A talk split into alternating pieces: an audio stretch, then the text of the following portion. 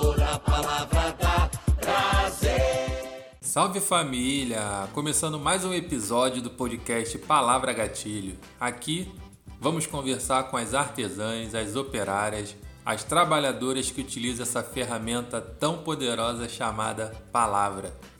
Enfim, toda a gama de pessoas que fazem uso e se deixam utilizar por ela. Eu sou Thiago Diniz e esse é o Palavra Gatilho. Estamos começando aqui mais um podcast Palavra Gatilho. Hoje com a presença de Carlos Mejoeiro. Uma satisfação estar no Palavra Gatilho. Que bom, que bom. Para mim é uma satisfação tê-lo também conosco aqui. É... Carlinho,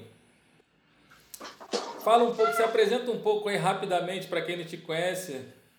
É... Bom, meu nome é Carlos Mejoeiro de Assis, eu tenho 33 anos, nasci na Tijuca, moro no Grajaú. É...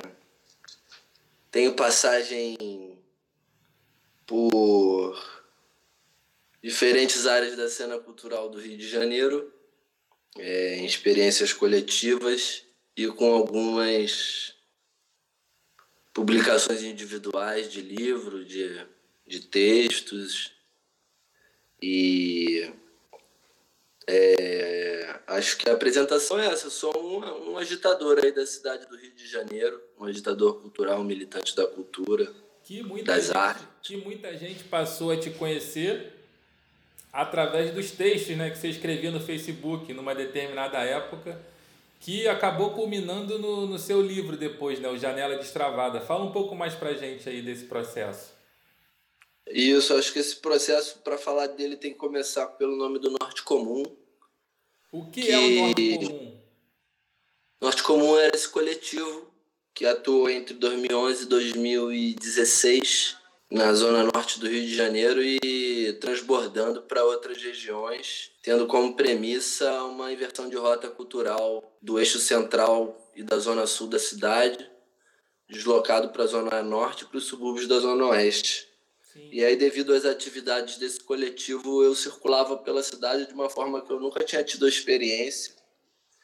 E a partir dessa movimentação surgiram muitos textos entre os anos de 2013, 12 e 16 também. E aí calhou no livro Janela Destravada de 2015. Foi feito coletivamente, muitas mãos participaram também. Entendi. E esses textos na época que você escrevia no Facebook, Carlinhos, é, eles abordavam qual temática? Tinha uma temática específica ou não? Olha, Tiagão, é, abordavam é, em grande parte assim os, os caminhos que eu estava correndo, as pessoas que eu estava conhecendo, os lugares, histórias dos lugares, dos bairros da Zona Norte, principalmente, que eram parte da minha pesquisa. E também tinha muito de memória, de, de viagem, de coisas meio aleatórias também ao a coisa só da, da narração da realidade. Assim. Mas maior parte dos textos falavam da rua, do que eu via na rua, do que do ônibus que eu estava passando, do metrô, do trem e dos lugares que o Norte Comum me conduzia e das ideias, dos diálogos e das vidas das pessoas que trabalhavam comigo nessa experiência aí. Muita Sim. coisa ali foi fruto de diálogo, de conversa, de eu te conheço, né? Então eu sei, mas para quem não sabe, Fala aí do seu desprendimento com a escrita, né? Porque muita gente, por exemplo, ainda mais nesse período de quarentena, tá, tá, tá perdendo uma oportunidade muito grande de colocar para fora né, os sentimentos, porque ou acha que não sabe escrever, ou fica se apegando a alguma técnica, enfim. Como é que foi seu processo em relação à escrita de, ah, vou escrever mesmo desse jeito aqui que eu sei escrever e vou me expressar? Pô, massa, Guatira. Acho que eu nunca. Há muito tempo que eu não penso assim já sobre isso. Mas. É.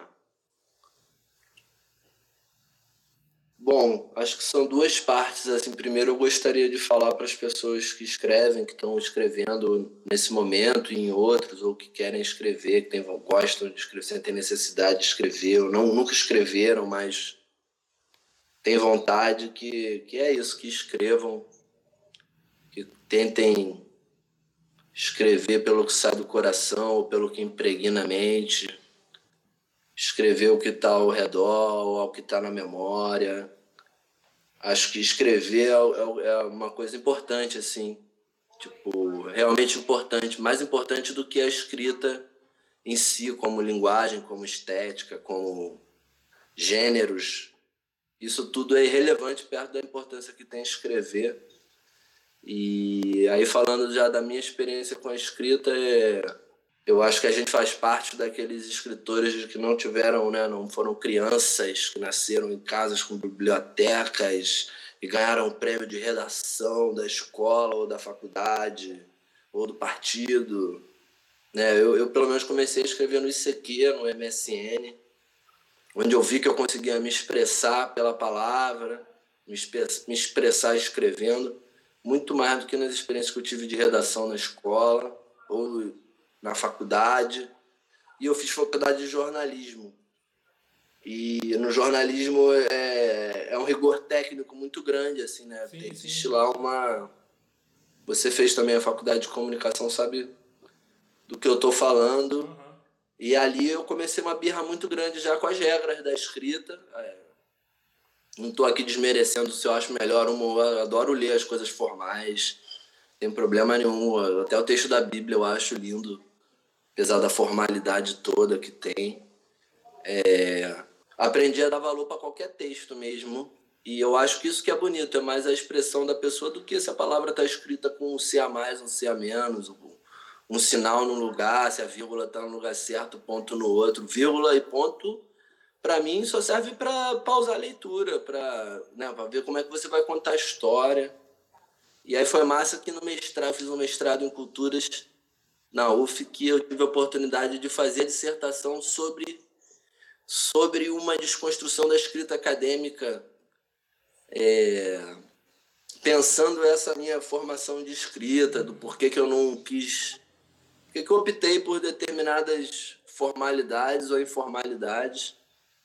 E é uma das coisas que, eu, que, que, que me emociona mesmo na, lendo é quando eu leio uma coisa que está além da, da, da, formalidade da palavra e está dizendo, e está se expressando. E você vê o poema e você escuta a rima num texto de um parágrafo só, com 50 páginas, escrito tudo errado. Não existe, né? Só o que importa é o, é o, é o que está por debaixo ainda daquilo dali e por de cima né? E além do texto também. É... Tudo isso para falar que não sou tão apegado a, ao doutor Pasquale, mas adoro o dicionário, né? Adoro as palavras. Adoro... Sim, o léxico faz parte, né? Com certeza, com certeza. E eu acho que cada um vai decidir pela. É...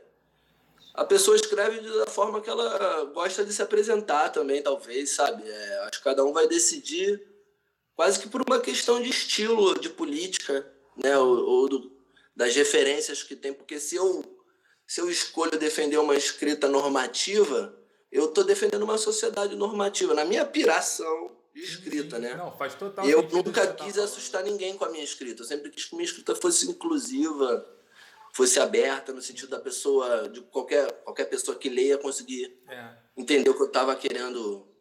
Mas isso mesmo, né? E a gente vê que nossos colegas são muito apegados à forma, né? Sim, sim. E não à toa, né? Porque a forma é uma forma de dominar, né? Sim, exatamente. Óbvio que, que eu, óbvio que eu sou mais, é, óbvio que eu sou que eu sei menos de, de teoria, né? Que a gente estudou menos teoria, a gente não fez faculdade de letras. Uhum. A gente não escreve pensando os veículos do texto. E também pensando, sei lá, por exemplo, se algum acadêmico for ler isso, o que, que ele vai achar de mim, sabe? Quando eu escrevo, é. eu não tô nem aí, cara. Esses dias eu até pensei no Hermético Pascoal. Esses dias eu até pensei no Hermético Pascoal, que é o seguinte: a palavra forte não precisa de academia. Cara, isso é uma poesia de, de uma linha, cara. Mas Linda. Você compreende? É isso. Diz é isso muito. Que, é diz muito, que, diz muito. É isso que eu, que eu penso, cara. Não, não tem porquê ficar se apegando à questão teórica e acadêmica se você quer só botar para fora e exprimir seus sentimentos, né? Só se a gente quiser ficar triste Exato, sem escrever. Exatamente, é. Mas voltando àquele assunto que a gente começou e chegamos nesse que foi muito bom, qual é o. Para você falar um pouco do processo do Janela Destravada, o porquê do nome e os textos que continham no livro. Fala um pouco para a gente aí sobre isso. Pô, eu, eu, eu gostaria de lembrar o título alternativo que tinha. Chegou a ter um título que poderia ser janela, sem ser o Janela Destravada, né? Uhum. Mas eu não lembro agora, não, não consigo lembrar. Posso perguntar para o Santiago ou para o Aranha e talvez eles lembrem. Mas o, o título é, é uma homenagem às janelas dos ônibus que perdem a trava e aumentam. E aí existe uma metáfora de que a janela destravada vira cinema. É, esse é o, o, a simbologia assim, do título, né? Sim. Porque é um livro que foi, foi montado, pegaram, a gente pegou esses textos do Facebook, é, muita gente participou da edição, né? inclusive você participou da edição. É, muita gente leu, muita gente falou: esse texto tem que entrar, esse texto não tem que entrar. Aí tinha esse pessoal, né? Que eu tenho que falar, que é o André Aranha, Santiago Lampreia e, o, e a Carolina Seco, principalmente. Esses três com o meu irmão que fez a programação visual, que foi a galera que botou a pilha mesmo de, de levar a parada para máquina, né, para cortar, para fazer, uhum. para imprimir, para fazer processo, uma coisa seriada. Foi um processo artesanal também, né? Sim, sim, foi feito é, começou numa na casa 247 na Tijuca, onde a Carolina a Roberta Guizan trabalhavam em coletivo lá com muita gente. A gente conseguiu arrumar uma guilhotina. É, várias pessoas participaram desse processo. O Tiagão tem foto lá fazendo livro. Tem, eu lembro. Vários amigos foram lá no dia fazer livros. Foi uma coisa assim, manual mesmo a confecção. Uma parte da confecção foi bem manual. Das primeiras tiragens, principalmente. E os textos, eles são como se fosse uma viagem de ônibus, assim, uma viagem num transporte público, que estão sempre em movimento, tirando um texto de memória ou outro, texto da Dona Nair. Tem um texto ou outro, assim, que foge, né? Mas a maioria deles está numa sinuosidade de cidade, vendo o que está acontecendo na cidade entre esses anos de 2013 e 2015, principalmente. Manifestação, tem bastante. Ele é bem datado nesse sentido, assim, eu acho, sabe? Ele é bem. Sim. Ele é uma piração de ser um retrato, né? De, ver, de ser um livro escrito visto pela janela do busão. Acho que é, que é, um, que é isso, assim mesmo. Um trabalho coletivo e uma escrita bem, bem para fora também, sabe? Entendi, bem entendi. pouco programada, bem pouco. Por isso que eu até insisti em não ter tanta revisão, ser tão rigoroso na revisão porque era um texto que, que não, não tinha essa origem, sabe? Né, de eu estar aqui, focado. Era um texto mesmo na rua, sem trocar palavra, trocando palavra no celular, né, mano? Muito texto de celular. Era uma parada que eu fazia muito. E que é um texto maneiro de fazer também. Há muito tempo que eu, que eu já não faço sem ser por mensagem de zap foi uma experiência foda assim de escrita assim abriu minha cabeça para pensar a escrita né uma escrita já sem vergonha já é, já não é mais o cara que tinha um blog que não mostrava para ninguém que tinha vergonha de escrever errado que sabia que escrevia errado que achava que escrevia errado é isso assim eu acho não sei se você lembra de alguma coisa que você gostaria que eu dessa época que você conhece bastante do processo lembro, lembro. participei ativamente. Quando você falou agora que escrevia muito no celular, fiquei lembrando das épocas também que você estava ali cinco minutinhos de cabeça baixa escrevendo quando via, sei lá quantas páginas dava aquilo, cara. Era muito bom. Você conseguia. Essa agilidade. Conseguia, num momento que a gente vivia alguma coisa, desmembrar aquilo em, em lindas palavras, né? em belas palavras, que acabaram culminando no livro. É. Você está pensando, depois do Janela Destravada, em escrever alguma outra coisa, um outro livro? Que não de conto, mas enfim, num, num outro gênero qualquer? Sim, sim. É... Já tem uma data? Como é que tá esse trabalho? Conta pra gente aí. Então, tem um livro que está pu- Se pronto. puder contar também, né? Não sei se de repente a editora não quer que você conte nada. Não, não, não tem mais editora. A editora já passou a perna, já, já pulou fora, montou e vazou. Esse é um assunto para um outro episódio do podcast, né? Escritores versus editoras. É, esse é bem massa, Guati. Pô, eu acho, e eu acho que é o que anima a galera, né, cara? Que na verdade, façam seus que na livros, verdade né, deveria ser o contrário, né? Eu coloquei mal. Editoras versus escritores, né? Porque Exato, exato, exato, exato. Pô. Cara, então, aí tem isso. Tem esse livro, esse texto que tá pronto, assim, eu acho que ele tá, tá pronto mesmo. Eu reli já algumas vezes. são contos, são contos. São contos, são contos. Também foi, foram textos publicados no Facebook já. Só que aí esses têm uma edição maior do que a do, do Janela por ter essa coisa ficcional. Saca? Entendi. É, é, é diferente nesse sentido, mas é muita rua também, só que com uma pegada em Yang, assim, rua pra caralho e dentro pra caralho, sem diálogo nenhum. Esse livro é isso, assim, é, uma, é um. É um Porra, na quarentena a personagem ia se matar. Porque ela precisava ir pra rua, sabe? E aí esse é um livro, assim, que tá aí, tá pronto.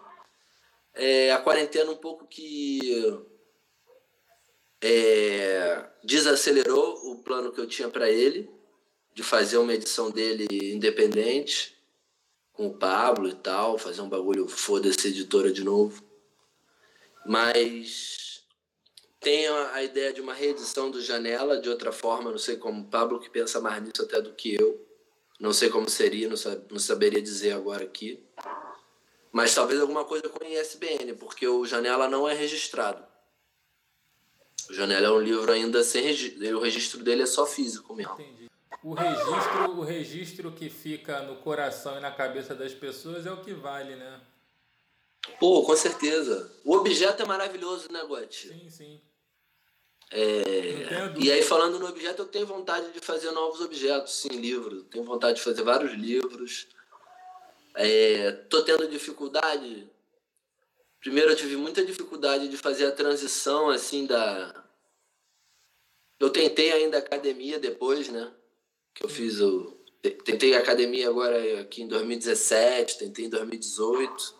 Aí, em 2019, é, tomei essa decisão, assim, de, de pensar mais essa parada de escrever livro mesmo, sabe?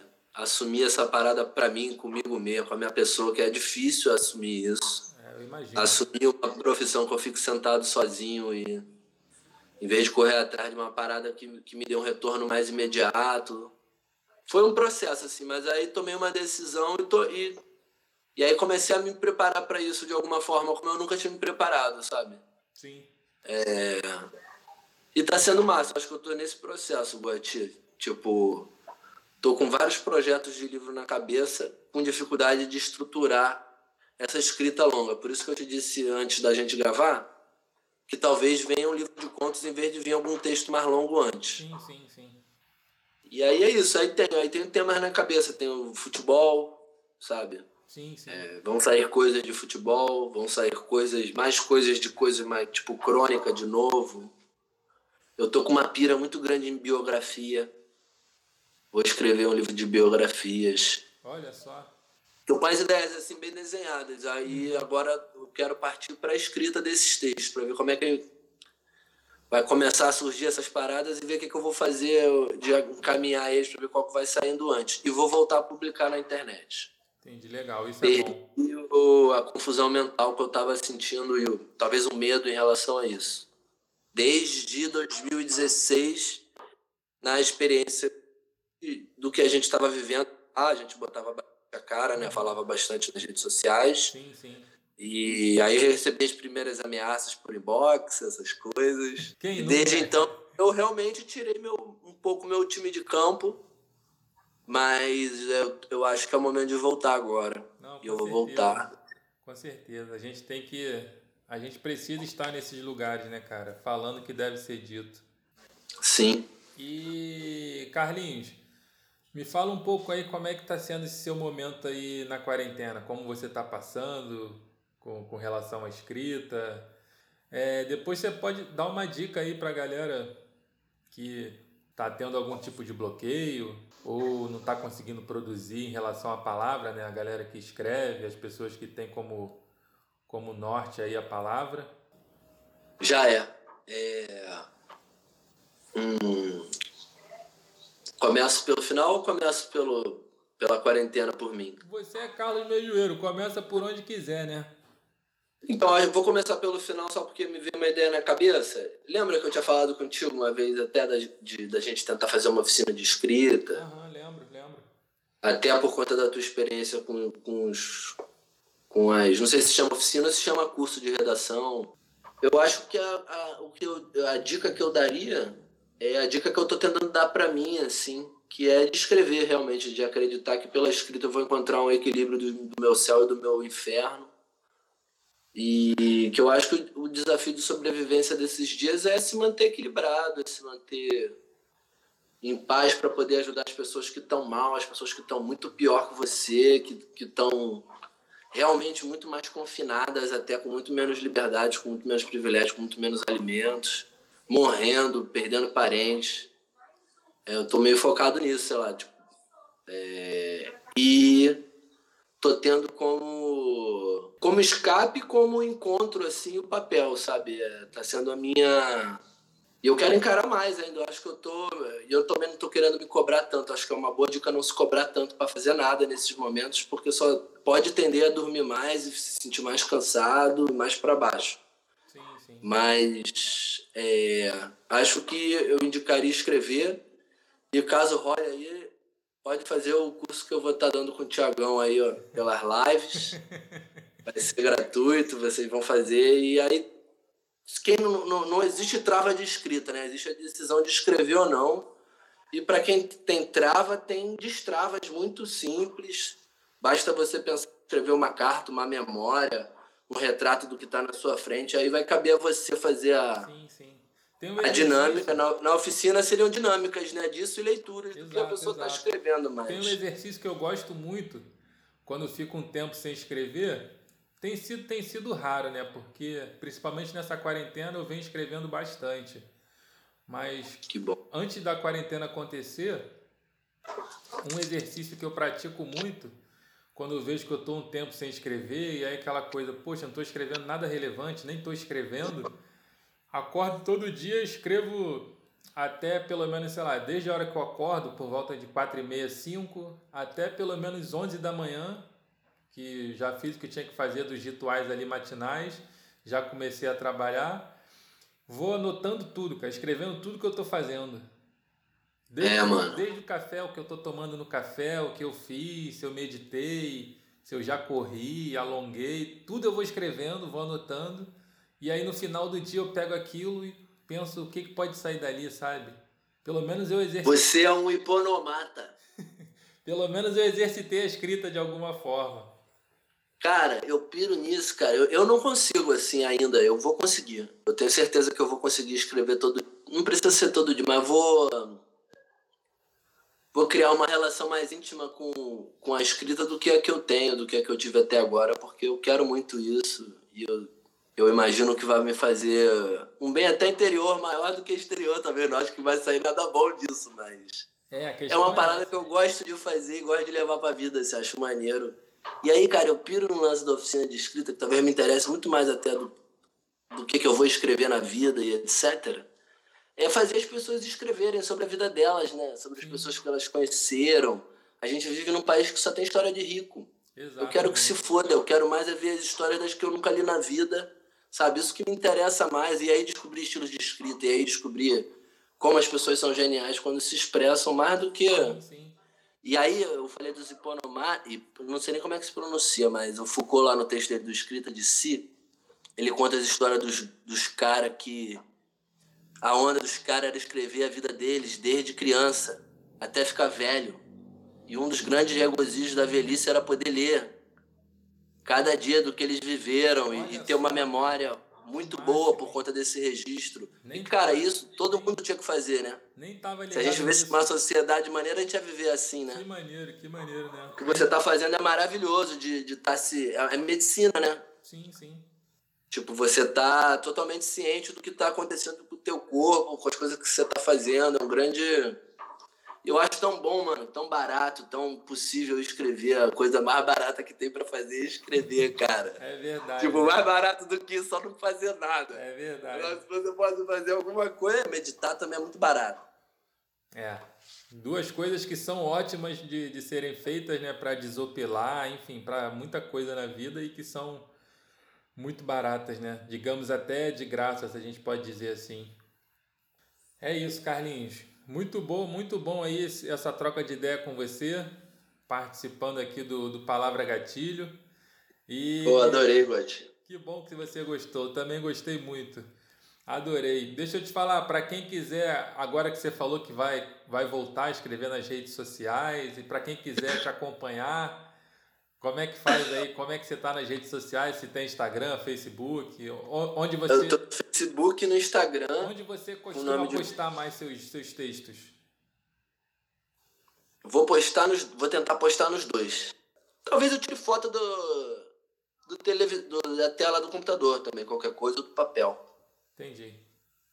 Entendi? Mas eu vou pro Instagram e vou pro Facebook porque eu tenho.